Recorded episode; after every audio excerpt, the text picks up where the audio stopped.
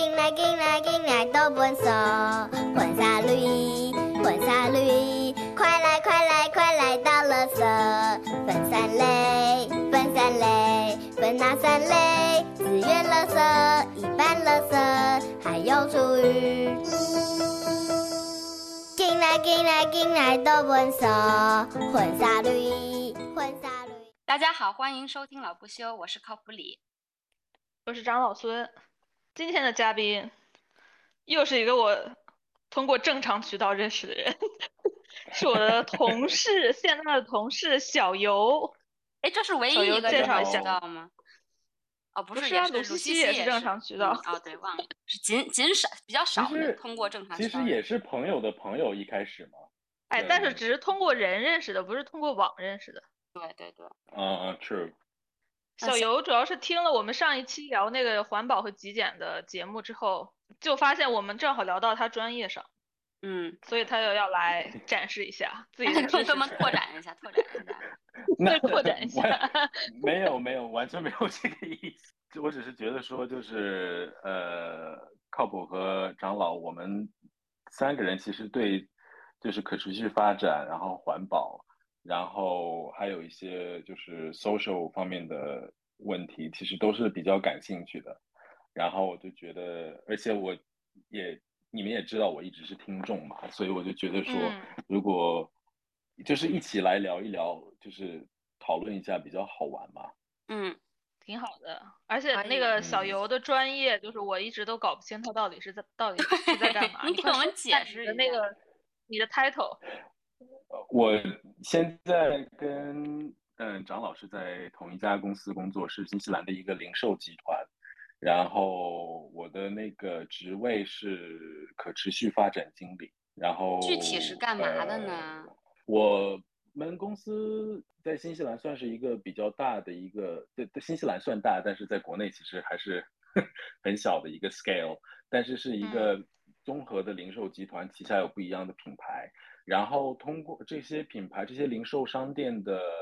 呃运运营当中呢，会产生各种各样的就是环境方面的呃影响。那有一些可能是垃圾，呃，有一些可能是那个叫什么，有一些可能是就是碳排放的，就是这个这这两嗯个是我们我们公司在环境这个方面比较大的一个比较大的一个 focus。然那其实理论上来说，基本上每一个公司都会有碳排放，然后几乎每一个跟生产有关公司都会有垃圾，对，所。以但是但是我们、嗯但是就是呃比较我们就是我们因为零售公司的属性，我们关注的东西会没有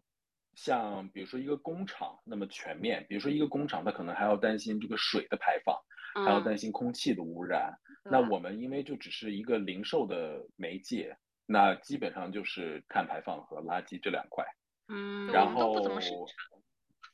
对我们基本上我都都在中国生产的我们啊，对，对，我们在我们的我们这个旗下集团旗下的主要的品牌，它就有一点点像国内的，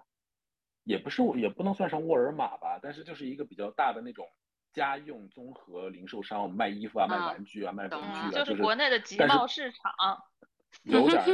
那 有点儿有点那种意思。然后呃，我们的那个我还参与就是我们公司的就是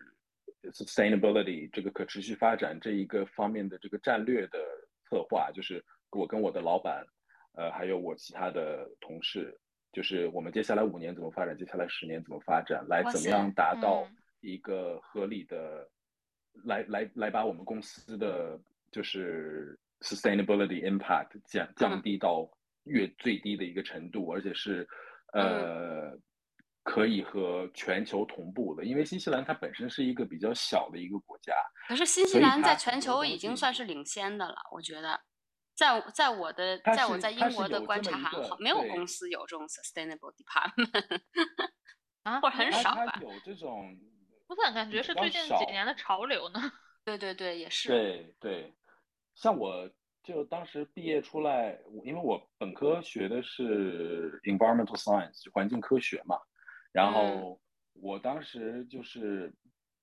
都不知就不知道出来我要干啥，我以为是我出来了以后要去就是实验室测水质。那请问你当初为什么学那个呢？我当初学这个是两个几个原因吧。我第一个是我在国内的时候读的是一个呃，读了一个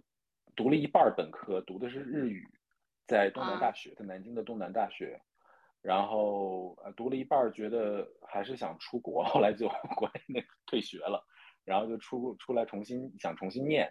然后当时看了一下，因为就觉得本科已经浪费了两年半了。然后说找一个国家本科只要本科只要三年的国家，那就是新西兰和澳大利亚。然后哦，才三年，我都不知道。对新英国对新西兰的本科是三年，如果你要读 honors 就是四年。哦，然后后来就是，然后文科出来就当时有移民的考虑嘛，然后就说文科出来可能不是那么好移民，然后说呃那就读一个理科，然后当时其实正好是一我一二年一三年出来那会儿，就是我是浙江人嘛，然后我们那会儿那个我们那块儿的环境其实都不是空气环境都不是特别好，然后就有一点触发了我对嗯。环境保护的这方面的关注，而且啊。另外从一个实用的角度来说，我爸说，我爸说你那个要是就是没出息留不下来，那个你这个读读一个理科回来还 好找工作一点，啊，可以进政府。对，就是但是哎特有意思哎，就是你你跟你跟长老都有有一有一点点是因为环境的原因，就后来去了新西兰。你长老是因为北京那雾霾太严重啊，不行啊了，我 走了。对其实我们那边根本就没有到达北方，北方当时就现在肯定是治理的好了很多了嘛，因为我听朋友也在说，但是我们当时就根本都没有到达那个呃北方的那种污染的程度，什么 PM 二点五破表了什么的，嗯我们根本都没有。我们那个时候可能呃那个指数到了一两百，我就我就在叫唤了，说哎呀这个空气怎么这么不好？因为我们就是我小时候长从小到大长大的就是一个江南水乡。就是我们嗯我们我们那个县城是有条河的，就有人在嗯，上面划船，有人在上哦面捕鱼的那种的，哦天呐，所！以所以就是那种反差，就是到了二零一零年到二零一二年一三年那段时间，给我的，所以对我的，因为反差比较大，所以当时给我的冲击就比较大。嗯，挺好的。那然后就是，那就是说，给公司给公司的这种这么大的一个集团做这种可持续的、可持续的战略发展这种计划，这个就是嗯一般都会就是考虑哪些方面呢？就是比如说你会嗯考虑呃，就细到呃，我们原呃我们送货开什么车是要开电电能车还是就汽油车？然后什么公司里面面灯泡 用什么？是就都这种吗？对，这个就是到更细节的方面了。那如果是战略方面的话，肯定就是比较 high level 一点。那比如说，呃，我们的，我因为我们是零售集团嘛，那不单单是我们，呃，自己运营所产生的环境影响，就是新西兰的消费者也会 expect 新西兰的零售公司来那个对他们所售的东西。所所售出的东西来负责任。那就是说，如果你在我公司买的是个破烂儿，就是用一次两次就坏了的，然后也没法修，那其实这个它对环境的影响就是比较大的。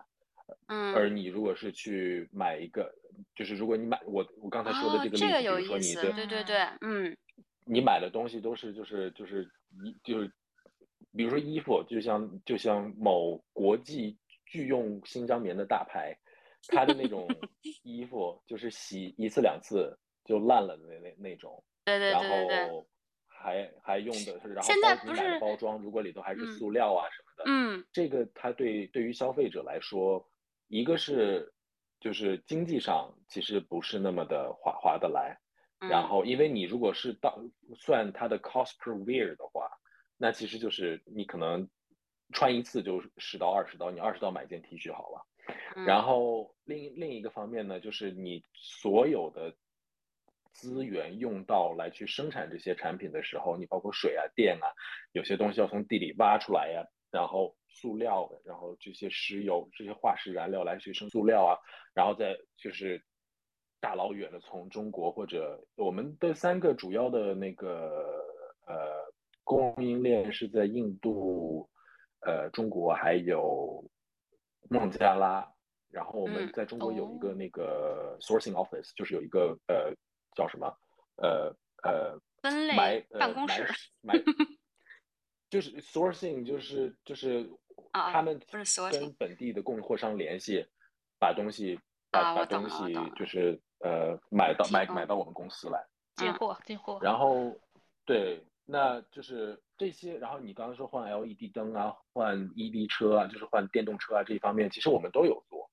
像我们现在有一些项目，就是把就是我们我们在新西兰其中一个品牌有一个就是我们最主要的那个品牌叫 The Warehouse，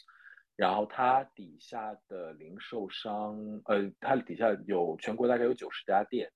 那我们就是现在在想办法，就是把所有的老式的灯换成新的灯，但是它如果这些细节具体的。呃，项目或者措施是不会在在战略层面体现出来的。从战略层面，就是说我们要把我们的碳排放或者是 energy consumption 降低百分之多少，到二零二五年的时候降低百分之多少，然后再根据这些这些 strategy 再去来制定，找到找到具体的方向来制定策略，来制定呃项目来。达成这些，达成这些目标。但是我的我对零售业的迷思是，零售业本身，你作为一个呃，作为一个公司，你想赚钱，对不对？你想赚钱了，你就忍不住想让大家多买一些，多买一些，就是一个 fundamentally 会 造成给影响，也给给环境造成负担的一个行为。对啊，嗯，你你们你们难道我个人嗯。对，肯肯定是我自己觉，我自己觉得是这样子。那个，但是我觉得要，就是我当时为什么想，我当时找换工作的时候，我找就是我只找新西兰也没几家大公司了，但是我只找大的公司，因为我的理念是，只有大的公司才能做出大的改变。你说这新西兰大部分，好像新西兰百分之九十的生意都是 SME，就是 Small Medium Enterprise，好像都是五十个人以下还是两百个人以下的。你说五十个人玩球啊？你这什什么都什么都什么都，就是你要真的要去做什么改变的话，其实是就是是这些大公司，你去推动它能做出真正的改变。那我就就是是有这个一直要消耗的。购就是鼓励人多购买的这个这个 nature 在，但是我们也有考虑说有没有一些新的 business model，是别新的商业商业模式，比如说租赁啊，或者说是就是东西坏了，我们可可不可以通过维修的方式来盈利？嗯，对，或者是我们在出售其他的，我们在出售新产品的时候，如果它本身就是一个 consumable，因为我们有就是一个消耗品。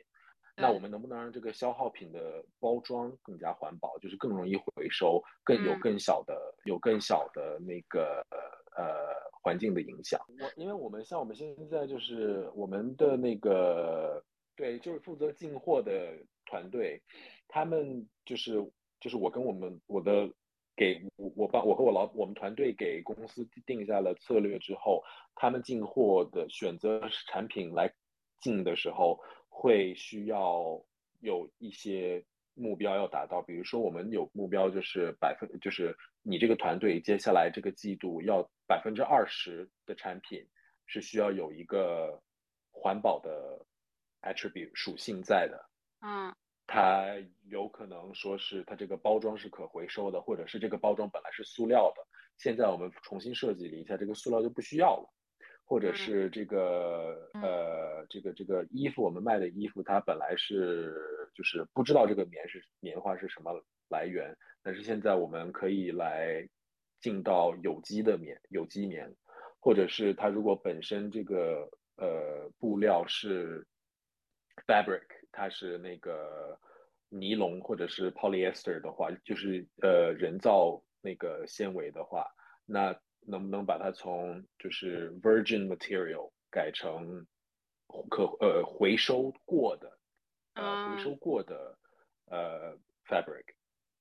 其实这个就是很多大已已经有很多公司都都在做了，像像 Lululemon 啊，像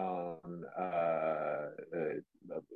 Prada 这种，但是他们都是比较高端的品牌。然后我们公司现在在想，希望能够达成的一件事情，就是说，因为 sustainability 可持续发展这件事情，在西方社会很经常被就是就是很自然的就把它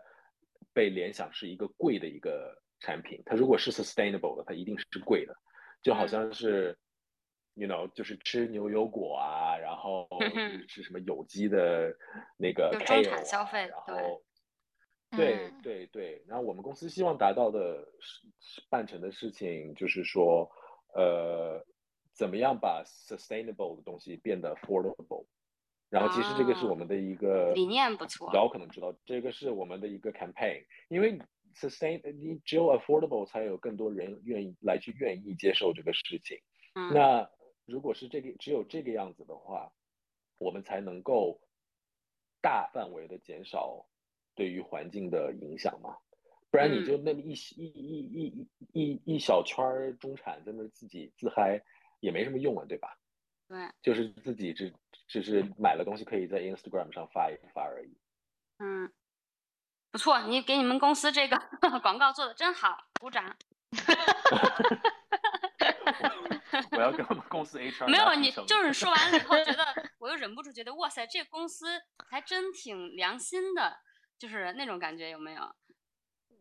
嗯，我觉得是。那那么我可以从另外一个角度聊一聊。你可以来了，你可以来，请来吧，都走。我就是在我们我们公司这个给大家放广告，让大家赶紧买、赶紧买、赶紧买的这个部门哈。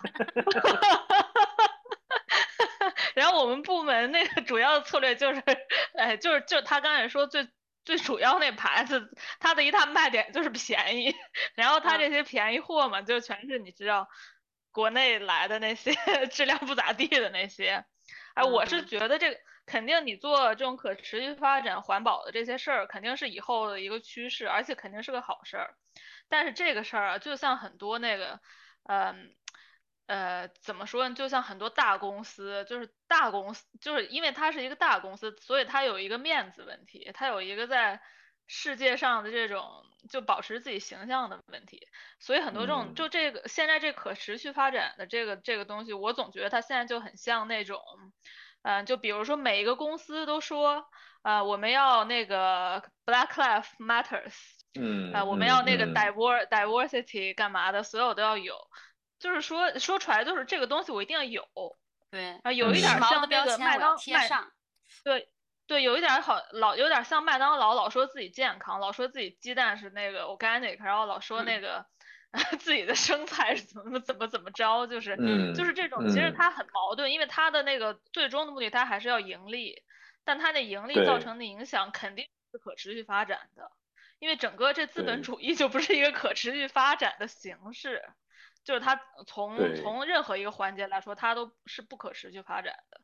但是由于就是现在消费者就吃这一套，也是可能这几年，我觉得一方面还是大家觉醒了，环境污染挺严重的，但一方面还是那个社交媒体给这些什么 organic 呀、环保呀、什么健康呀，把这些卖的太厉害了，就是大家还是现在钱多了一点，就觉得这件事还挺重要的啊，它确实挺重要的，嗯，对，但是我所以我就说，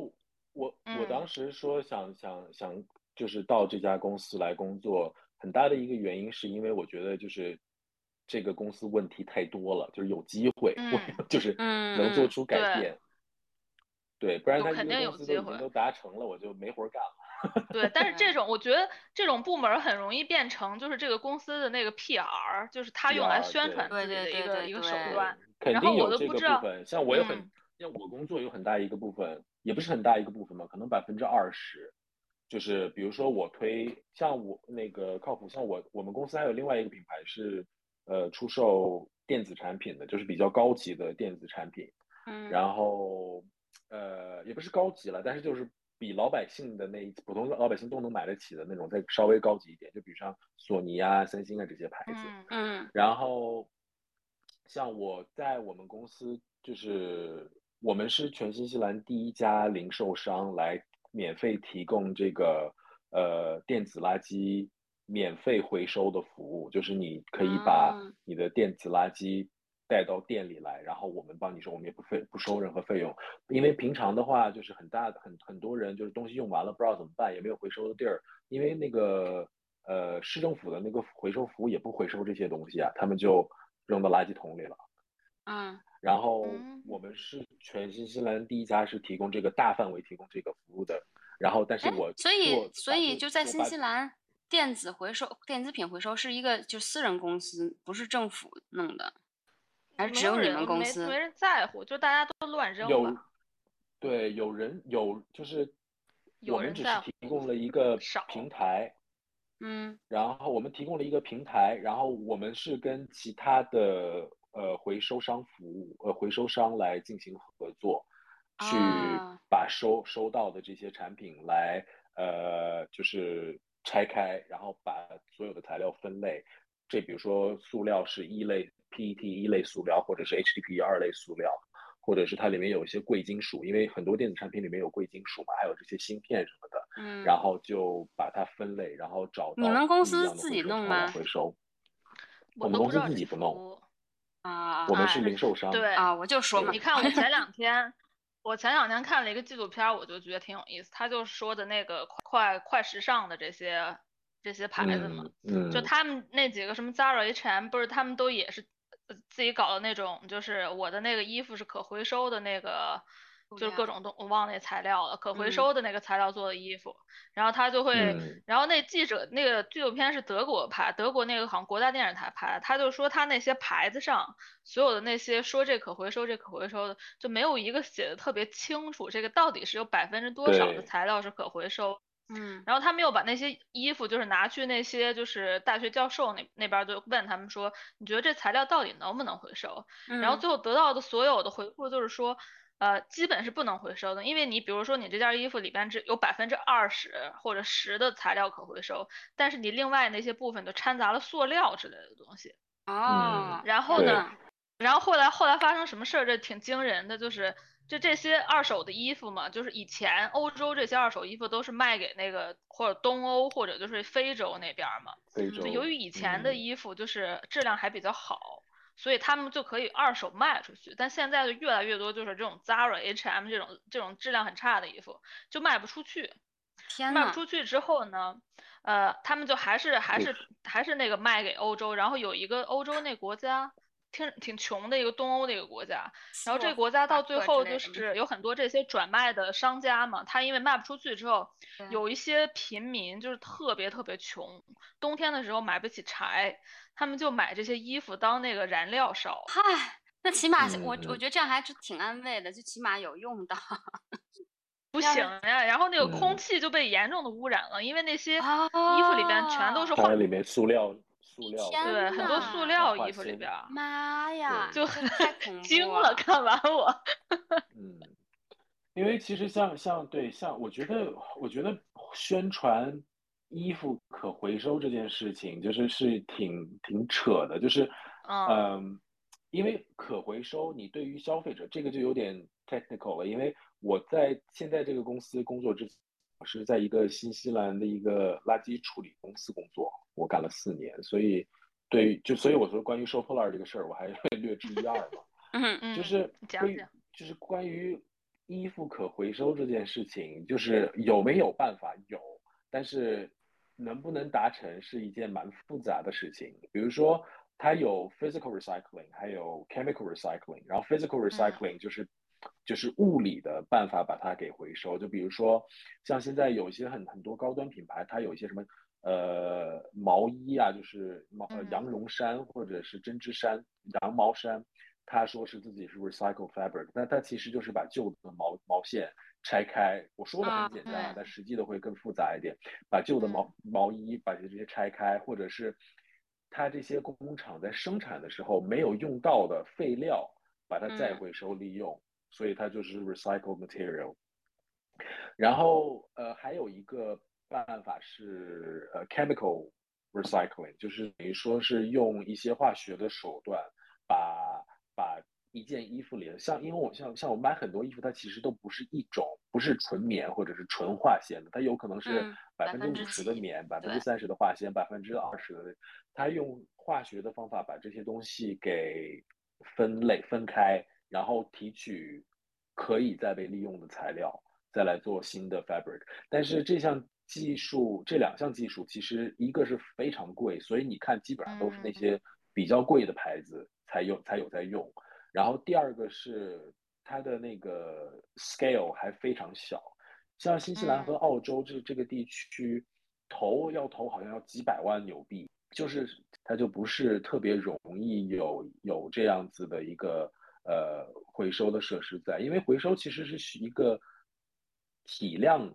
来达成的事情，就是你嗯你看就是为为什么很多西方当时咱们中国关关了那个好像一九年还是一八年关了关国境，就是不让进口那个可回收塑料垃圾的时候，那嗯。就一下子就西方国家都不知道该怎么办了，就是因为中国有那个体量来就是对 process 这些这些可回收垃圾，对西方国家都没有这个，很少也有，但是很少这些嗯设备。对而就是而且回收其实它单纯的就很它很就是咱们在家居家的那些回收，它很大的程度上都是 single stream，就是嗯它要尽量的把你的这个材料的呃类别把它分类成一类。所以你把它像上一。嗯期那个靠谱在讲的时候，不是说那个哎，他们有真的有没有人去就是挑这些皮把这些东西烂东就不不该放进去的东西，不该放到回收桶里的东西拿出来，这些是嗯。有的，对，是没错。而且有的时候，像我，因为我们公司以前有那种 sorting facility，然后我有去参观过，然后真的是有，我只能说代表新西兰的状态啊，就是真的是有嗯四到六个工人在捡最回收，它是就是很很注重要把你这些回收桶里乱七八糟的不同的材料，把它分类成单种单种的那个呃单种的材料再去做回收。所以就是刚才我想回到刚才那个长老说的那一点，就是它因为材料混在一起都没有办法回收。就是你如果一个东西它材料很复杂，那它回收的可能性非常非常小，除非你有化学回收的办法。啊，而且还有一个就是我发现就是悖论，也不是悖论，就是很讽刺的地方。经常你买一个饮料，他说我这个瓶子是回收呃回收的垃圾，但其实那个回收的垃嗯圾是无法回收的。就我不知道是好还是不好，就他说那个 plastic material is recycled plastic，但是你看那个瓶子下面的嗯。那个三角形，它不是二到五，我忘记嗯。是几，它可能是六吧，就是无法在正常的回收渠道再回收一次，然后那个就只能去扔到那个哦。general waste。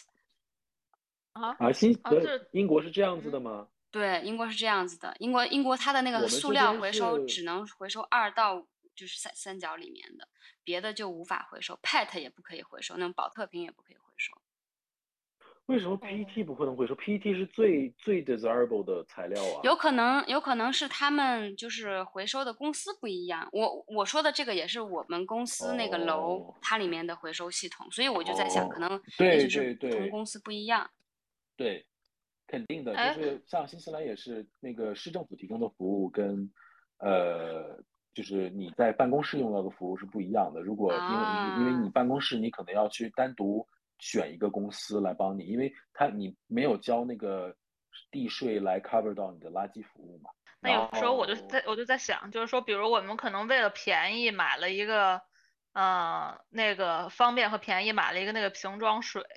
那回收那嗯瓶装水的瓶儿的成呃瓶的成本，那大概是比瓶装水还这百分之一，还是它其实比瓶装水那一瓶水还贵？就是回收到底要花多少钱？是这个样子的，其实我我只能我就是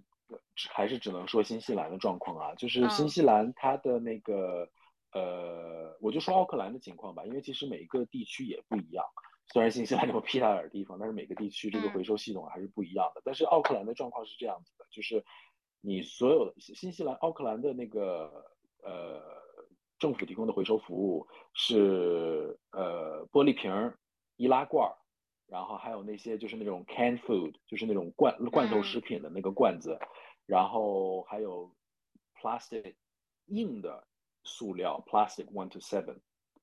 就是一到七。嗯嗯那一到七呢，其实它是指指代每一个 type，它指代的是一种塑料，而不是说，因为很多人看到那个三角带一个数字，他就是只看那个三角，说有这个三角就是可以回收的，其实并不是这样的。对，就是当时塑料产业定这个符号的时候，就是非常 confusing，他把这个三角包含在里面，那大家都觉得只要有这个三角就是可以回收的，其实不是的。那新西兰就奥克兰的这个呃市政府的回收服务呢，就是硬质的塑料一到七都可以回收，因为你如果只看三角标的话，有些你看那些塑料袋儿，它也有，因为塑料袋儿很多都是嗯。HDPE，、就是第二第二种塑料做的嘛。啊，那它其实是不能被不能被接受的，所以然后这些东西这些东西进到那个都不能被接，塑料袋不能被街边垃圾接呃回收的原因，是因为它放到那个呃分拣的设施里头的时候，它塑料袋是软的嘛，它就容易把那个机器给缠住了。啊，啊对。啊然后它这个东西到了这个分拣的设施里头以后呢，就是第一步是一群工人先把不该不该不该在里头的都挑出来，然后第二嗯。步呢，它是进到一个大桶里头，大桶里哦，那个还还可以，新西兰奥克兰的这个回收桶还可以收纸、报纸啊、硬纸板啊，对对，这些乱七八糟的。然后新西兰到了这个大桶里头呢，它就是边上是有洞的，这个桶桶的这个内壁是有洞的，所以嗯把符合嗯尺寸的东西再筛检一遍。然后它里头呢还有鼓风机，就等于说是把轻的东西给吹起来了，嗯那重的东西就啊往下掉。所以通过这，然后后面还有各种什么用磁铁把这个金属的东西吸起来呀、然后用这个红外啊灯，用红外灯和一个吹气的系统把它这个红外灯会识别你是什么什么什么呃什么类型的呃塑料，它识别了以后，它有一个就是这个灯后头有一个小的气口，它就嘚儿把你给推到，比如说你是 Type One，就是 PET，它就把你推到 PET 的那个桶里头。所以经过啊。一系列这些步骤之后，那他们就会被打包，打包成那种可能是呃一立方米，可能还有更大两立方米、三立方米大小的一个呃嗯。一个包装，也不是嗯。包装，它就是拿那个钢丝绳系起来，因为嗯。它是被压缩过了的，它是就是有一个那种压缩机把它压缩一下，，就变成了一一个垃圾坨，垃圾坨，对对，垃圾方块大的垃圾坨儿。嗯对，然后这个垃圾方块呢，对于呃对于大部分西方国家来说，它是会被拿到国际市场上去拍卖的。它这些所有的回收的这些就是要要被回收的产品，它都是被作为一个大宗是是贸易的商品来到国际市场上拍卖的。卖给谁然后了呢的大部分都是现在因为中国不接受这些产品了嘛，嗯不接受这些垃圾了嘛，大部分其嗯实是去马来马来西亚、泰国和越南，其实还是第三世界的国家。那嗯因为中国关闭了，中国关闭了这些，中国关闭了这些服务之后，呃，西方国家也有开始在讨论说，那我们要不要开始建立这个建立这些就是回收的呃设备？因为很多就是新新新西兰人很想的很多那个所谓的回收设施，其实它只是一个分拣，最终的真正的回收那一步。其实还是在这些第三国、第三世界的国家里面。啊，我所以你的妈呀！说的好听，对吧？嗯是回收，到最后这个东西其实你不知道它最后干嘛，也可能就像那些衣服一样被当成不合适的东西使用了。嗯但是这个就这个跟那个衣服有不一样的一点是，你拿去国际市场上拍卖，它如果真的要扔到垃圾桶里烧或者烧掉的话，它没必要花这么大一个价钱来把你的东西买走吧。嗯，然后可能就用用它制造了一些小玩意儿，卖回给了欧洲国对家。对，但是但是就是像像那个呃，新西兰是惠灵顿有一个专门回收 Type One 就是 PET 的一个一个一个设施，他还从政府拿了好大一笔钱，好像从政府拿了一千两百万纽币把这个设施建起来，然嗯后呃，他就是把它呃把所有的那种 PET 的保特瓶，把它回收成就是 pellet，就是小的 PET 材质的颗粒。那这些颗粒再会被别人买走，把它作为，比如说可能被可口可乐买走了。我打个比方啊，可能被可口可乐买走了，那可口可乐就会把这些 pellet，就是这些小的颗粒。再去融化，再去做新的瓶子。那所以这个也就是为什么呃靠谱买一些饮料瓶上面会说它是这 made of recycled material，就是这通过这嗯一一系列的流程。哇塞，我觉得这个真的是，我只能说是垃圾回收真是博大精深啊，就这整个这个链条，就是有点像，就是一个物品的，非。对常我一直有一个特别纳闷儿的那个那个回收，就是那些玻璃瓶儿，然后有时嗯。候我我想把那玻璃瓶上的标签儿撕下来之后再用嘛，然后那个胶就嗯。怎么洗也洗不掉，然后我就嗯。在想，就这种东西拿去回收，这个这到底是怎么把那些标签儿都去掉的？这得多 多强的火力才能弄掉这些？所有的玻璃分成三类，就嗯。是绿色的、透明的和棕色的，然嗯。后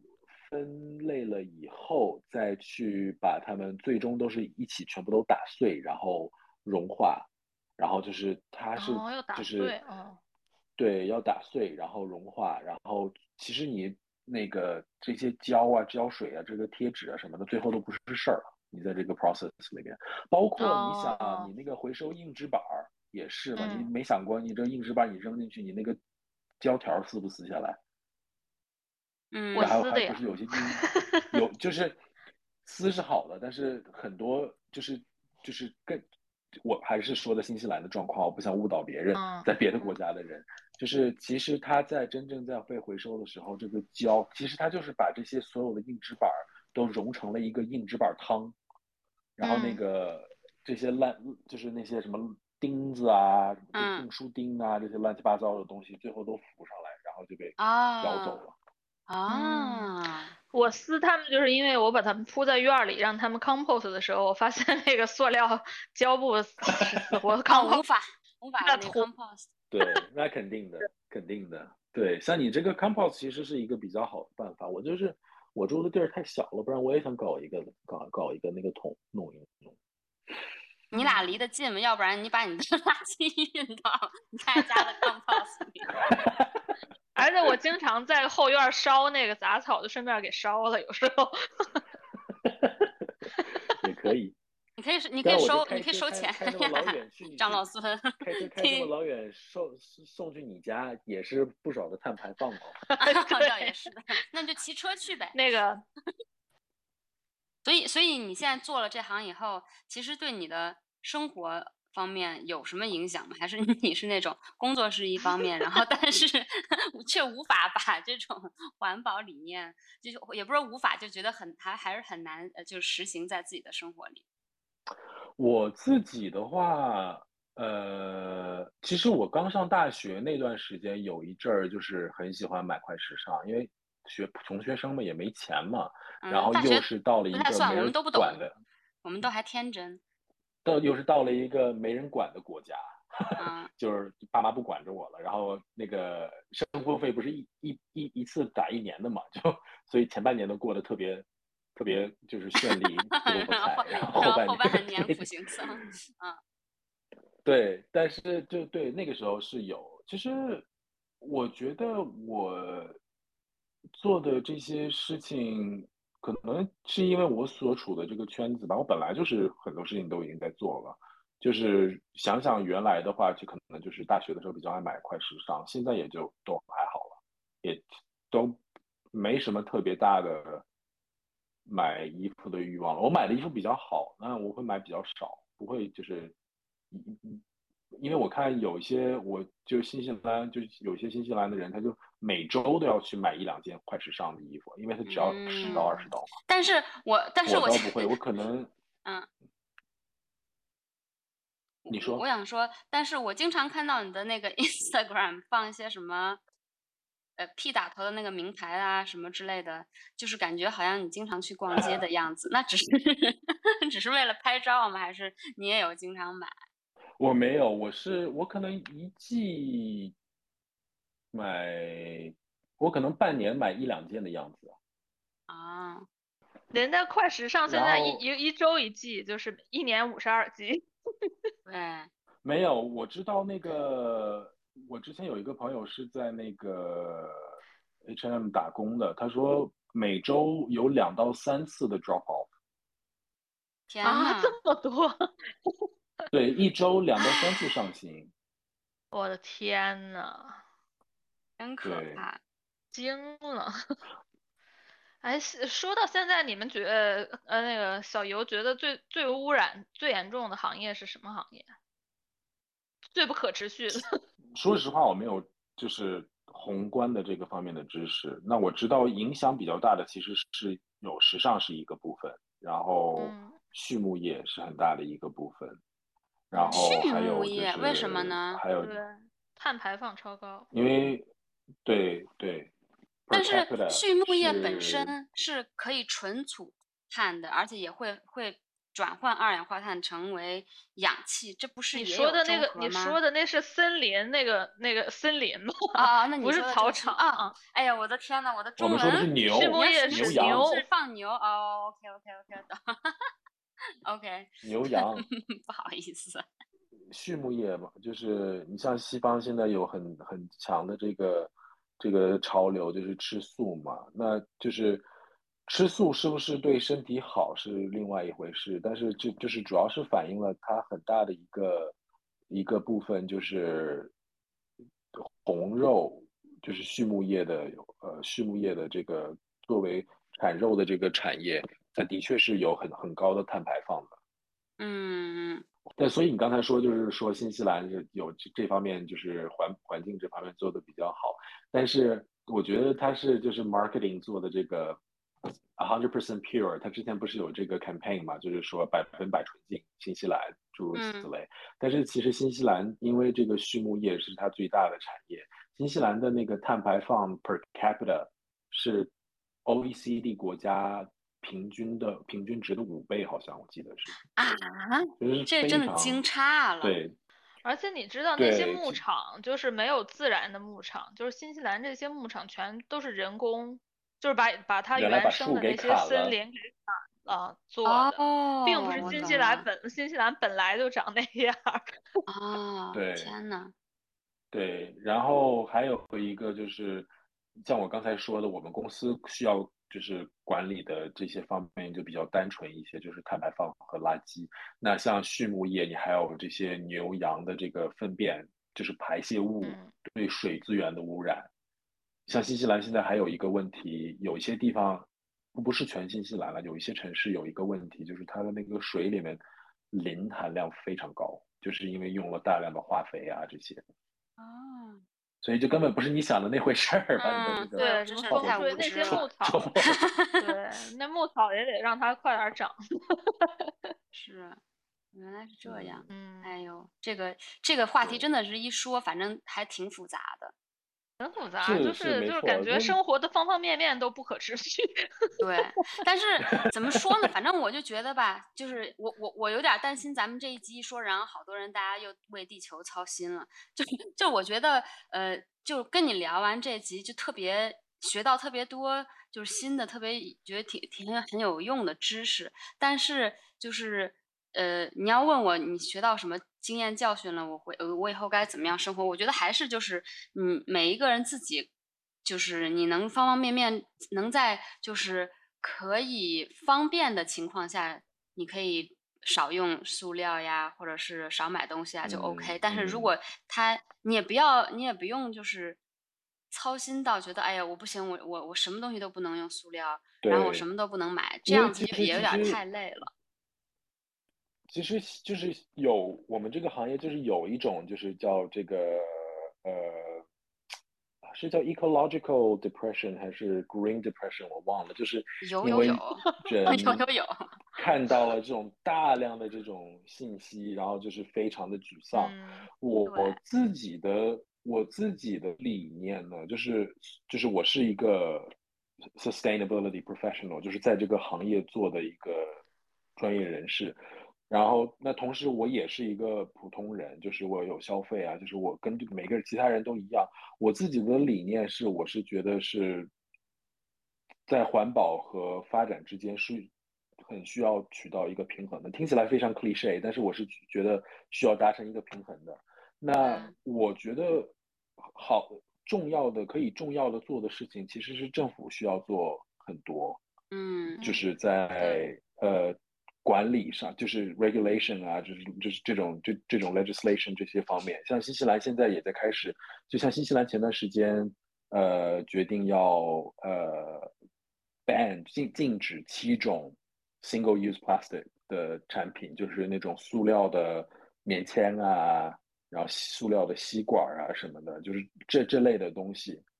然后另一嗯方面就是也有也有就是像我们这样的零售公司要做出努力，就是你刚才说，因为就是你刚才就是说，如果是在可以或者是方便的情况下嘛，那我们作为公司怎么样把一个 sustainable 的一个生活方式来帮来来便宜的、方便便捷的介绍给我们的客人，那这个就是商业活动的责任了，我觉得。嗯，这挺难的，真的。我觉得你，因为你你像你你要如果用好的那个材料，然后又要用用好的那个包装什么的，还是会提高一些成本，然后商业又要把它便宜卖，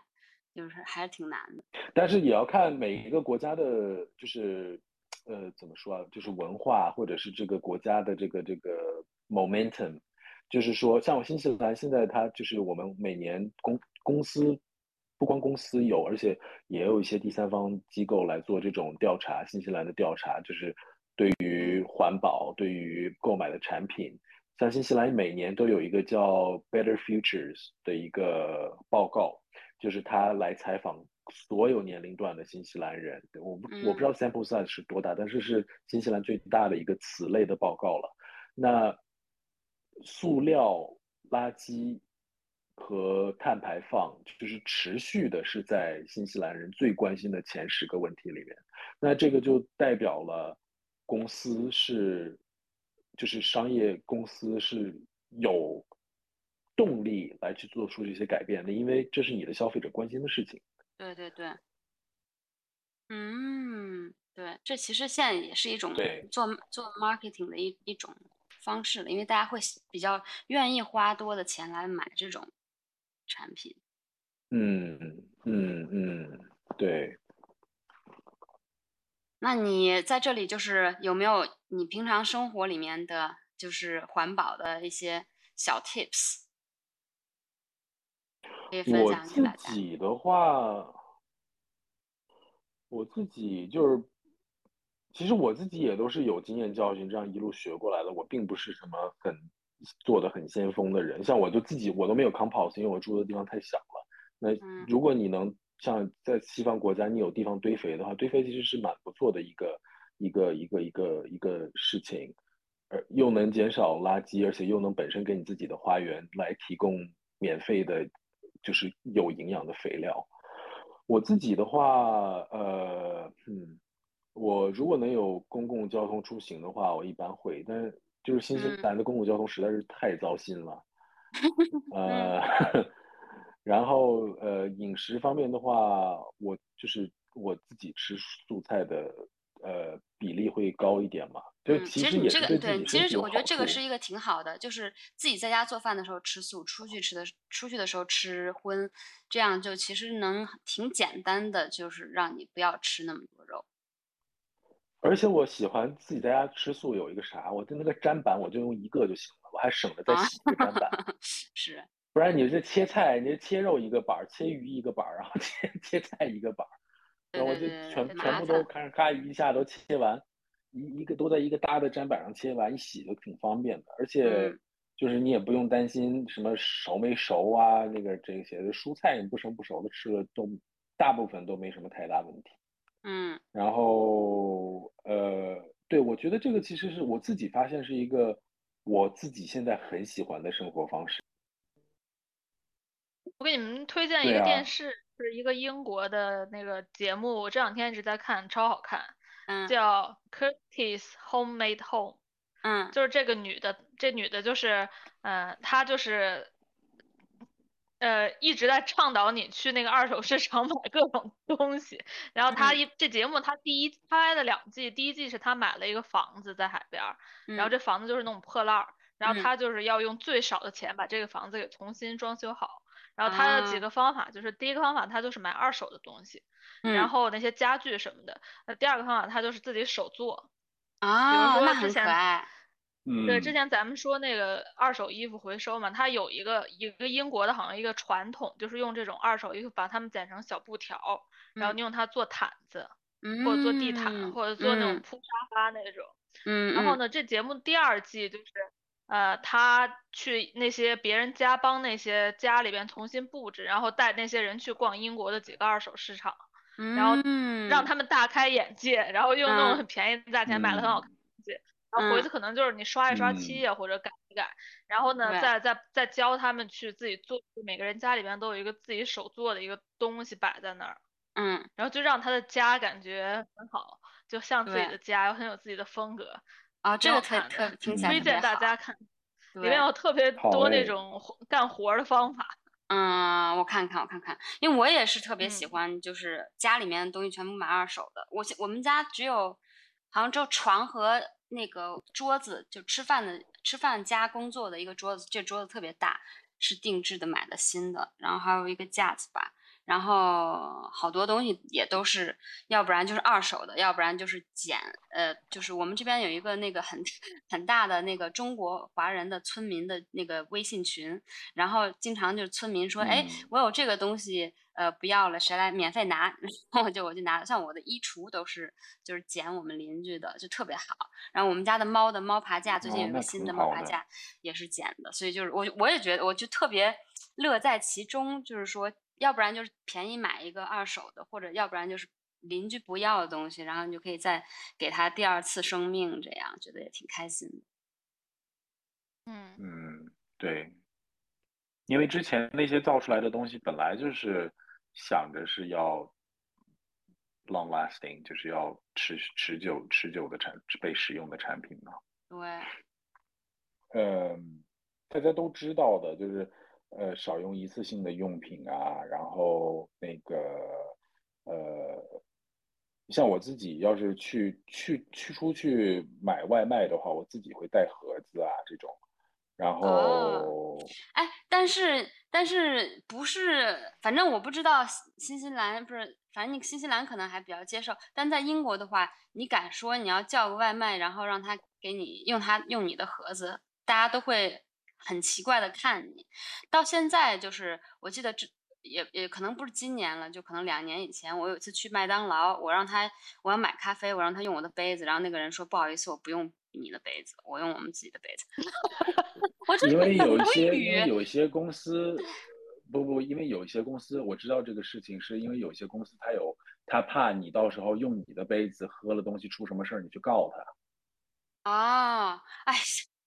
反正就是对对对，像新西兰，它有嗯那个新西兰在在这边的超市，就是我们这边最大的也比较大的一个超市叫 Countdown，然后它不是有买肉买鱼的地方吗？这些地方它是允许你用自己的盒子的，但是它用这个盒，你它让你你让它用你的盒子装鱼装肉，它是会在这个盒子里头给你喷喷一层那种就是 multi-purpose multiple purpose 嗯 cleaner，然后再擦一下的，就是为了防止遇到这样子的情况。啊，因为我们之前就是因为我我的那个我的 counterpart 就是我的就是类似职位的朋友在那个超市集团工作，然后他跟我讲的这个讲的这个事情，而且如果真的一个人出问题的话，因为他们是连锁，就是所有的都要下下架这个服务。嗯，但是咖啡的话，我就觉得，因为新西兰自己带杯子去买咖啡太正常了，而且新西兰还有就是大部分咖啡都是有那种你要自己带杯子，你这对还便宜一点儿。在英国大部分的地方也是这样。对，麦当劳就有点让我吃惊了。嗯，我不奇怪。嗯，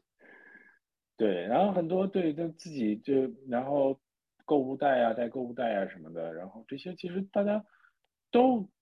很多事情都知道，但是做不做是另外一回事儿。反正我觉得就是在我看来，如果大家想要就是呃可持续可持续性的生活，就想想我们以前特别节省的什么爷爷奶奶、父母那一代他是怎么生活，我们就照他那样生活，其实就是一种很可持续性的。那个时候我们也是拿着饭盒去食堂打饭，然后打酱油，也没人抱怨说缝缝补补，对对对。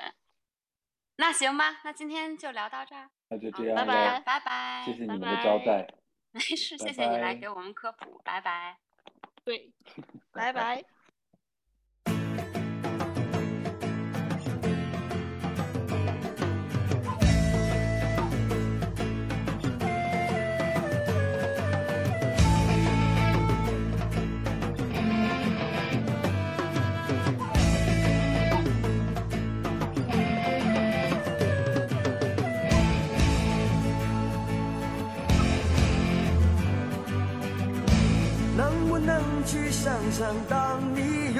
有点时间，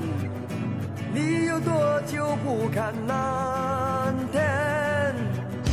在你抬起头时，认真地睁开眼，是否飘来一阵浓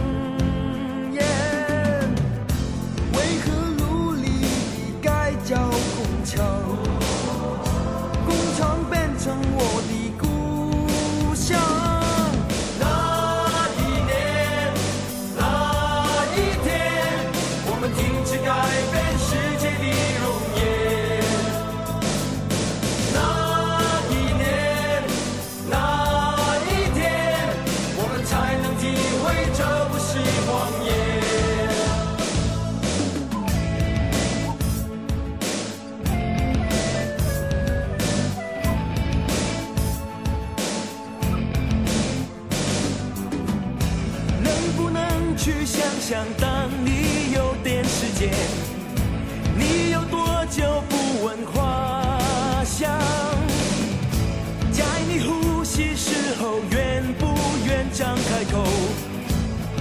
是否不再见？